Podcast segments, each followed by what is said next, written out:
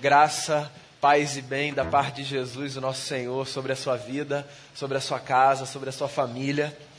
Quero ler na carta de Paulo aos Filipenses, capítulo 4.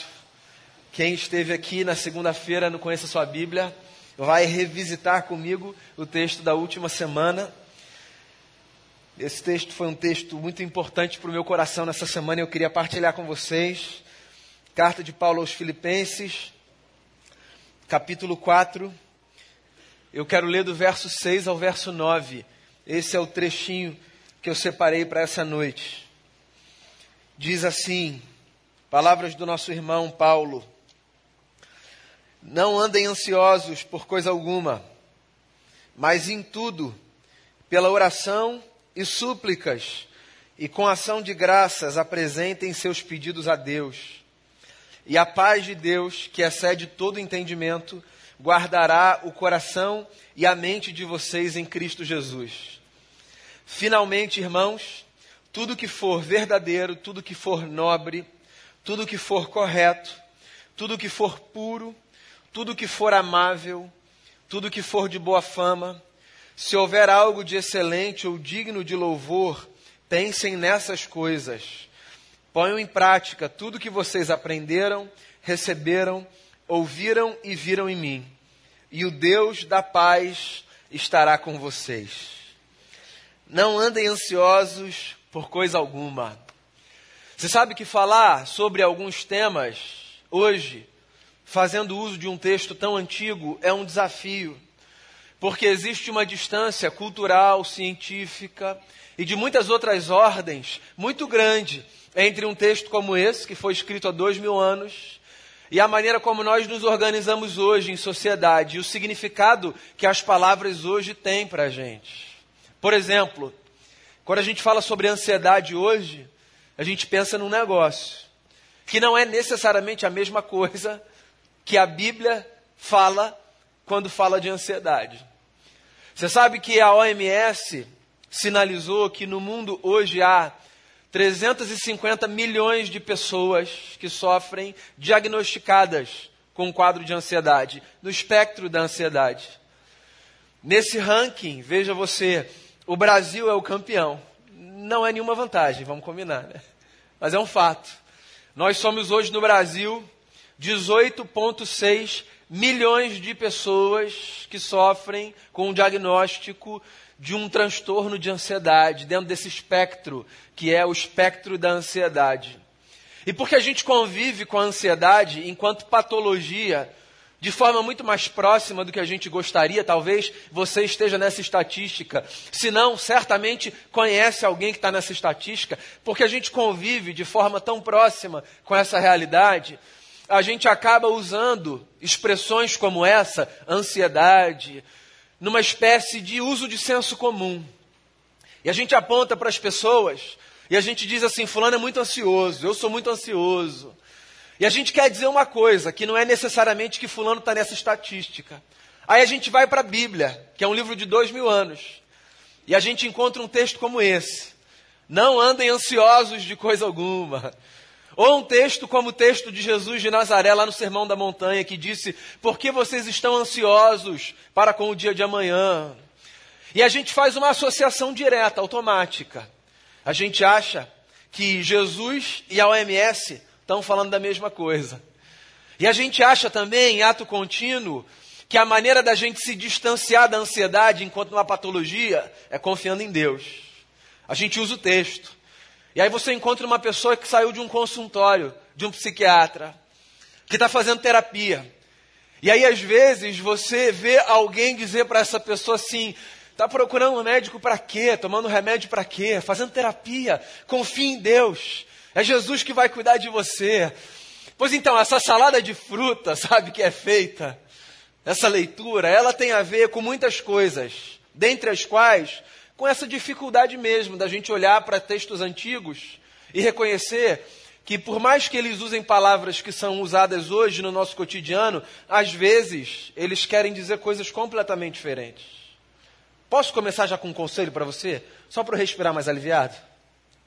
Não fala para ninguém que tem um diagnóstico de ansiedade que o que essa pessoa precisa é confiar em Deus. Por favor. A gente está em 2023.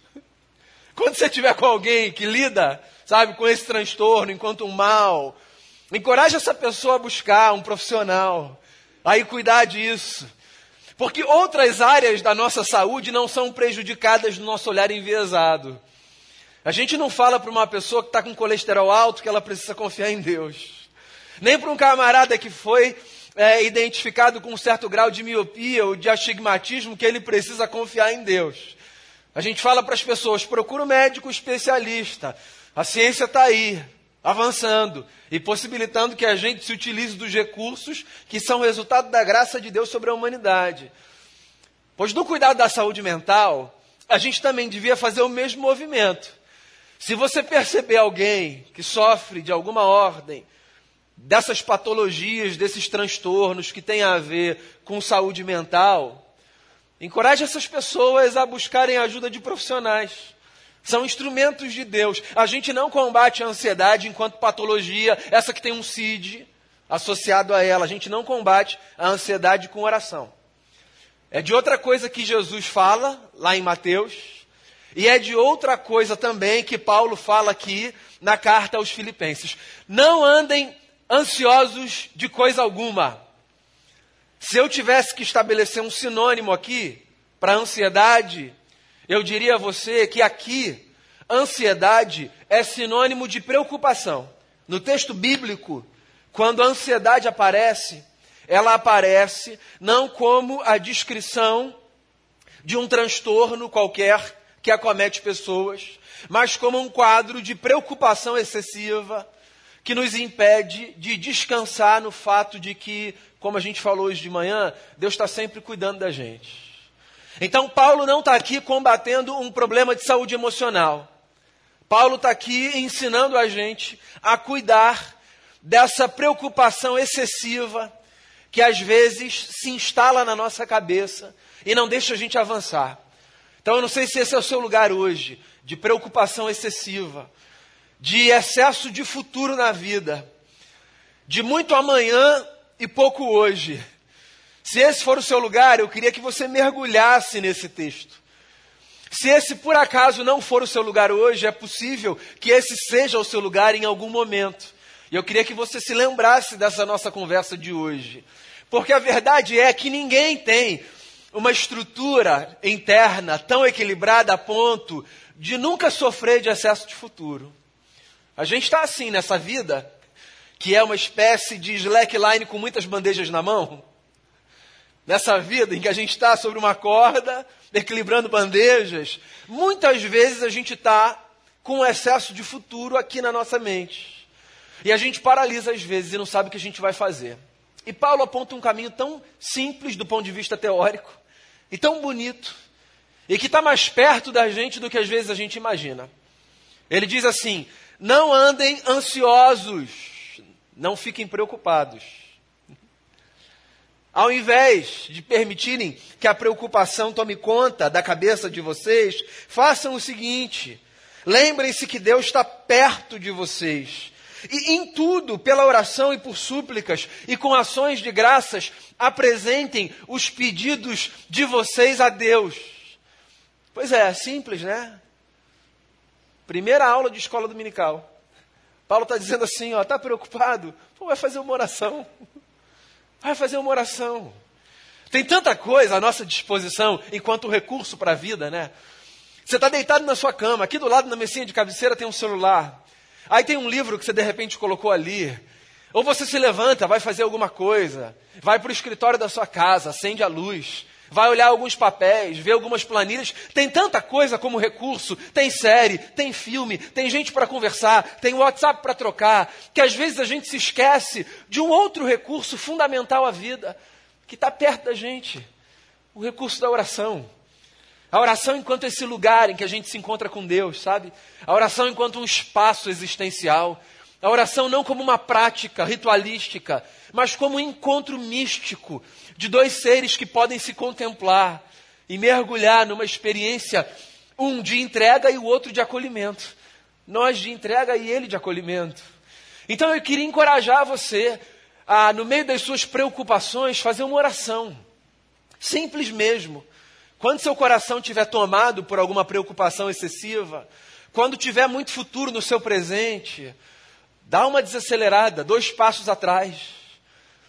Lembre-se das palavras de Jesus. Entre no seu quarto, converse com seu pai que está ali com você, que te vê em secreto e que acolhe as palavras do seu coração, acolhe o clamor da sua alma. Esse Deus que consegue traduzir mesmo orações que não são bem feitas. Por que, que oração é bem feita, né? Eu acho que nem há esse negócio de oração bem feita. Às vezes a gente tem uma espécie de noia evangélica, né? Camarada que diz assim: Eu não sei orar, não sei se Deus está me entendendo. Como que Deus não está entendendo? Deus escuta o clamor da nossa alma. Um dos textos mais bonitos para mim sobre essa experiência mística nossa com Deus é o texto que está lá em Gênesis, ou perdão, em Êxodo 3, segundo livro da Bíblia, capítulo 3. Quando Deus suscita Moisés como libertador do povo que está no Egito, Deus fala um negócio para Moisés. Deus diz assim: Moisés, eu escutei o gemido do meu povo lá no cativeiro. E eu vou lá resgatar o meu povo. Eu escutei o gemido dessa gente. Eu escutei essa oração que essa gente faz e que está lá dentro. Essa oração que nem cabe em palavras. Tem oração que não cabe em palavras, né? Tem oração que a gente consegue traduzir. Tem oração que não cabe em palavras. Tem oração que é o suspiro da nossa alma. Tem oração que é a lágrima que cai do nosso rosto. Tem oração que é a dor que aperta o nosso peito. Verdade ou mentira? E aí eu evoco lá o texto do Êxodo, quando Moisés registra que ele ouviu Deus dizer: Você vai voltar para o Egito para libertar o meu povo, porque eu escutei esse gemido dessa gente. Então faça oração, acreditando que a sua oração é ouvida, porque é mesmo. O livro de Apocalipse descreve uma coisa linda. Nessa visão que João tem lá no Apocalipse, ele percebe que diante do trono do eterno existe uma taça cheia de incenso. É uma simbologia aqui, sabe, de literatura apocalíptica. E aí, João diz lá no Apocalipse que essa taça cheia de incenso é, na verdade, o receptáculo das orações dos santos. Esse incenso agradável a Deus é a conversa que eu e você oferecemos ao Eterno, ou a lágrima que a gente derrama diante dele, ou o suspiro da nossa alma, ou o gemido de dor que é capaz de exprimir o que as palavras não dão conta de expressar. Então, quando você estiver com um excesso de futuro, super preocupado, faça uma oração.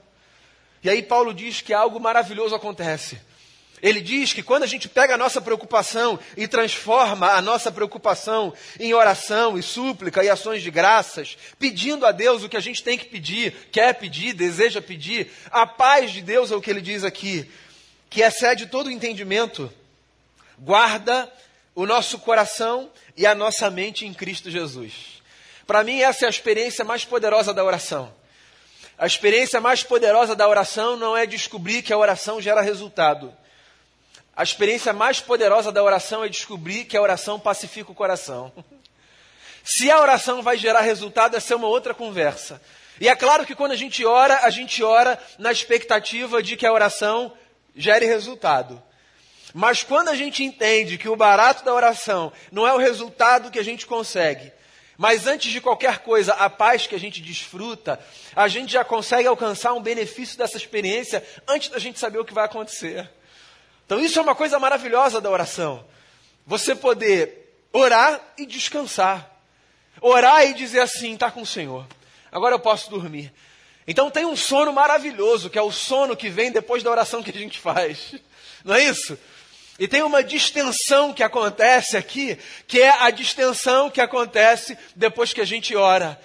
Tem um alívio que a gente experimenta depois que a gente apresenta a Deus aquilo que está entalando aqui a nossa garganta. É maravilhoso isso. É por isso que é tão cara a oração que a gente faz por alguém que está passando por uma necessidade. Eu já passei aqui o constrangimento de falar de algumas experiências minhas, de ter sido solicitado a fazer uma oração num lugar público. Já falei da porta do meu condomínio. Já perdi a conta do número de vezes que no saguão de um hospital alguém olhou e disse assim: Pastor Daniel, pô, faz uma oração aí. E eu sou um cara mais tímido. Tem gente que não acredita, mas eu sou. E aí, essa hora eu fico assim: Ai, Senhor, dia que eu vou fazer essa oração pública, que vergonha.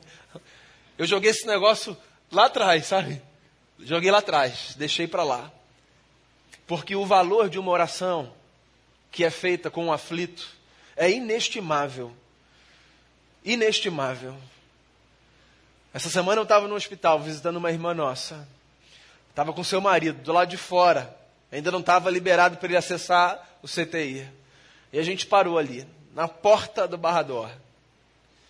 E ele disse, pastor, você vai embora, mas você não vai embora sem fazer uma oração. Eu falei, claro. E hoje é mais leve, porque eu não estou nem aí quem está passando na porta, quem não está passando. Eu continuo sendo tímido. Continuo. Mas você sabe que nesse ponto, oração, eu não estou nem aí para quem está vendo, deixando de ver, passando, deixando de passar. Porque o valor dessa oração, para o irmão que está entrando, para alguém que está saindo, para alguém que sabe que você está oferecendo a vida daquela pessoa ao nosso Pai, isso é inestimável, inestimável. Eu estou falando disso, dessa paz. Sabe, da gente chegar e dizer assim, ó, tem uma coisa que a oração já traz hoje, hoje, paz. O resultado, se ela vai trazer amanhã, depois de amanhã, ou se ela não vai trazer exatamente o que a gente quer, a gente não sabe, a gente vai ver. Mas uma coisa hoje a gente já pode desfrutar: a paz de Deus que excede todo entendimento e guarda o nosso coração e a nossa mente em Cristo Jesus. Então, ore sim. Ore por você sozinho. Ore por alguém. Nunca se negue a orar por alguém, viu? Se alguém pedir uma oração para você, pode orar. Ah, mas e vão, vão me ver? Pode orar. Se alguém pedir, pode orar. Se você passar vergonha, depois você vem falar comigo que eu já passei muita. Pode orar. Faz um bem danado. Aí Paulo avança. E ele dá mais um conselho aqui para gente. Sobre como a gente protege o nosso coração e a nossa mente de acesso de futuro. Parece que ele muda de assunto aqui, mas ele não muda, não. Ele está dando mais uma dica para a gente.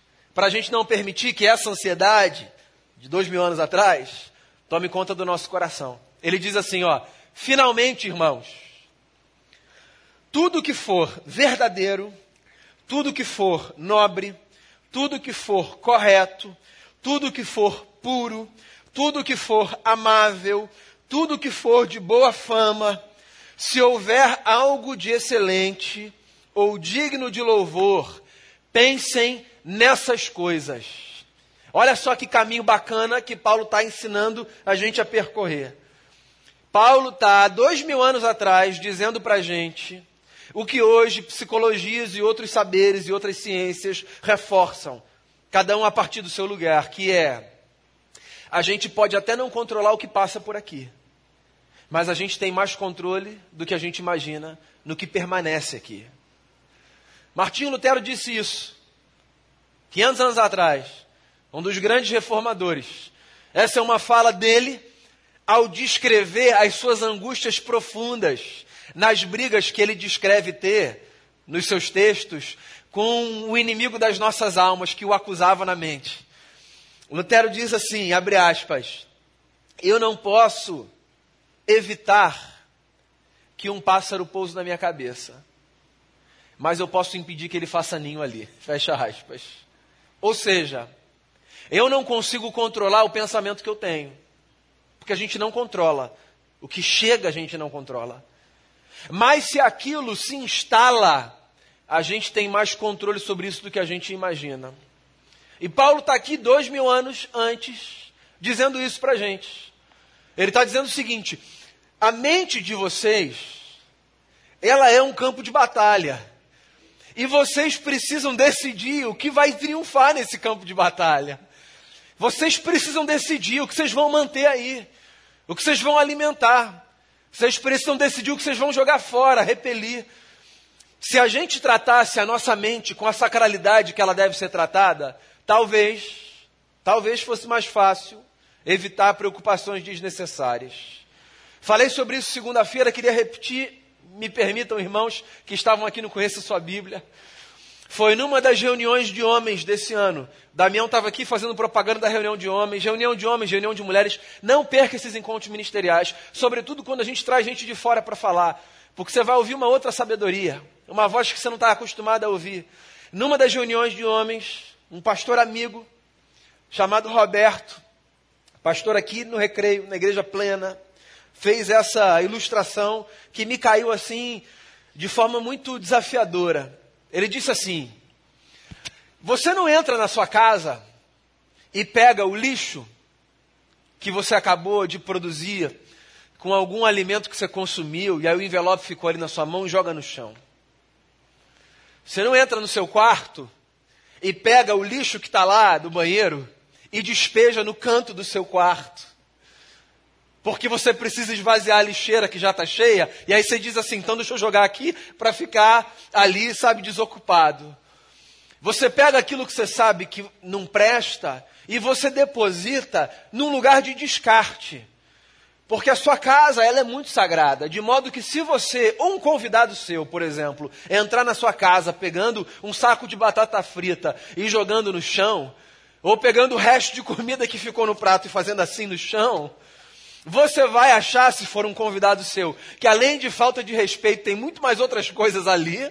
E se for você, assim, a gente precisa conversar depois do culto. Certo? Por N razões, dentre as quais aquele espaço ali é muito sagrado, é santo. Ele é o seu espaço, cara. De modo que se você tem esse hábito de pegar aquilo que é sujo e descartável e desprezível e depositar num espaço que é sagrado, você está profanando aquele espaço.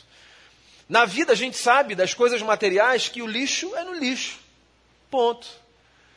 Só que a gente não trata a nossa mente, essa casa aqui, com a mesma sacralidade.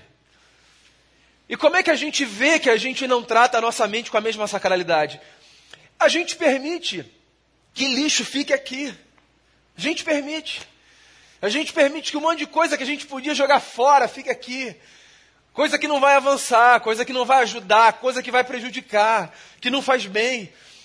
A gente permite que fique ali guardado em algum lugar. A gente acha que porque a gente não está vendo e porque é intangível, então não está ali. Só que está. Está ocupando espaço de outra coisa muito mais importante, que poderia usar aquele espaço. Está contaminando outras coisas que estão ali. Porque é isso, um pensamento sabe, nocivo, ele tem uma capacidade maior do que a gente imagina de contaminar outros pensamentos e, e de causar uma espécie de corrupção da pureza que havia nos outros. Não é? Você está mal, pensando num negócio, aí isso estraga uma outra agenda sua. Tem uma conversa que te ficou atravessada, você está guardando ali uma mágoa, um rancor, você está pensando um negócio que você não deve pensar. Aí você se encontra com uma outra pessoa que não tem nada a ver com aquilo que aconteceu. E essa outra pessoa recebe um despejo que não tem a ver com ela. É isso. Há fronteiras que são mais difíceis de serem administradas do que a gente imagina. E aí Paulo está aqui dando um conselho para a gente. Ele está dizendo, ó, oh, faça um favor para você. Pensa naquilo que for verdadeiro. Pensa naquilo que for nobre. Pensa naquilo que for correto. Pensa no que for puro, no que for amável, no que for de boa fama, naquilo em que há algo de excelente ou digno de louvor. Pensa nisso. Faz esse exercício. Às vezes a gente assume um fato, que nem é um fato, é uma hipótese, que a gente toma como um fato. Que é, se está aqui não dá para a gente controlar. Não chega perdendo não, amigo.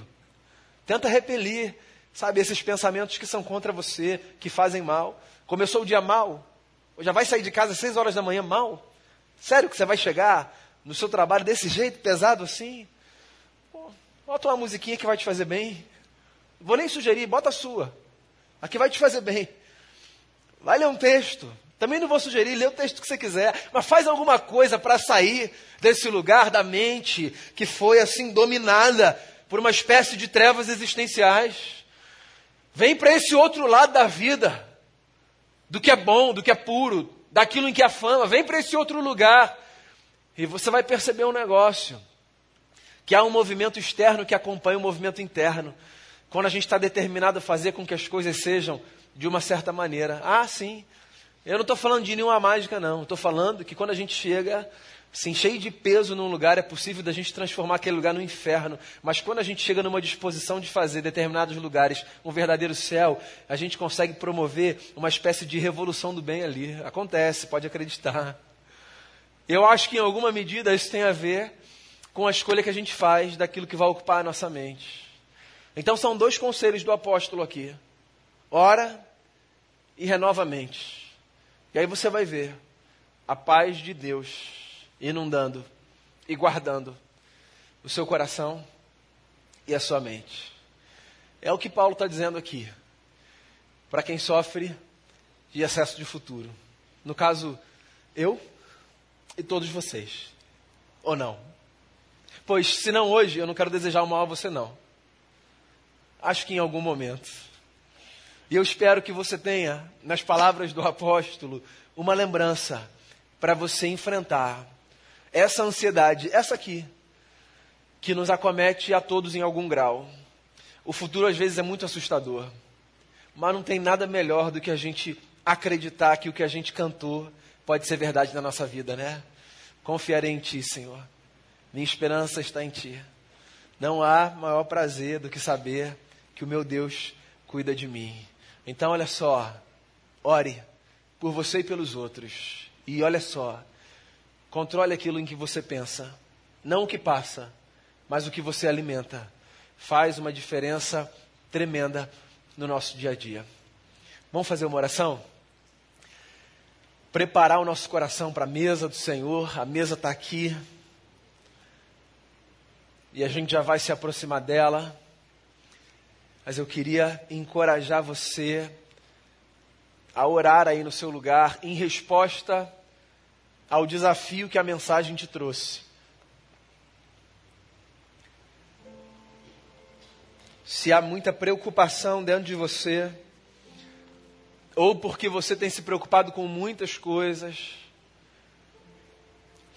ou porque há uma preocupação que é grande o bastante para dominar a sua mente, eu queria encorajar você a acreditar no nosso irmão Paulo e fazer o que ele diz que a gente pode fazer: colocar a nossa vida diante de Jesus. Faça a sua oração para que a paz de Deus inunde você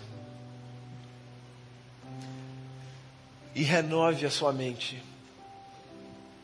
Em outra carta, Paulo diz isso transformai-vos pela renovação da vossa mente. Se tem um negócio parado ali, como água contaminada num pote no canto, se tem alguma coisa parada que faz mal, dá uma sacudida, se movimenta, peça ajuda, converse com alguém, coloque uma música, vá ouvir um louvor, vá ouvir uma música que te inspira, abra sua Bíblia, leia um texto, busque um salmo. Se a sua cabeça está lá, dominada por alguma coisa que se transformou numa obsessão, vai buscar de alguma forma se movimentar, sair de um lado para o outro, porque você vai ver como Deus pode nos tirar desse lugar. E aí você vai desfrutar da paz que só Ele tem para nos oferecer.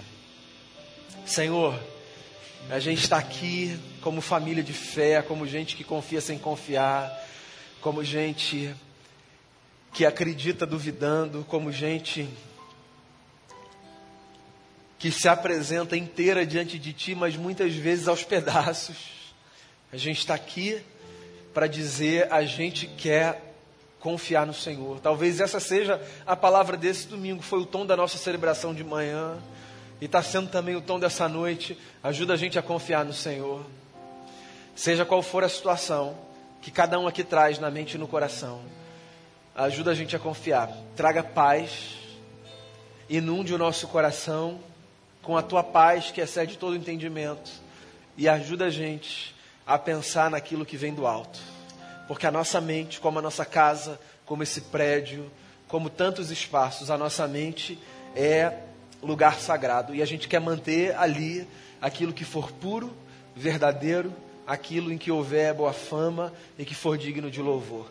Ajuda a gente a seguir assim, vivendo com toda a intensidade a vida que Jesus nos ofereceu. E é no nome dele que eu oro, muito grato pela tua presença em nós. Amém e amém.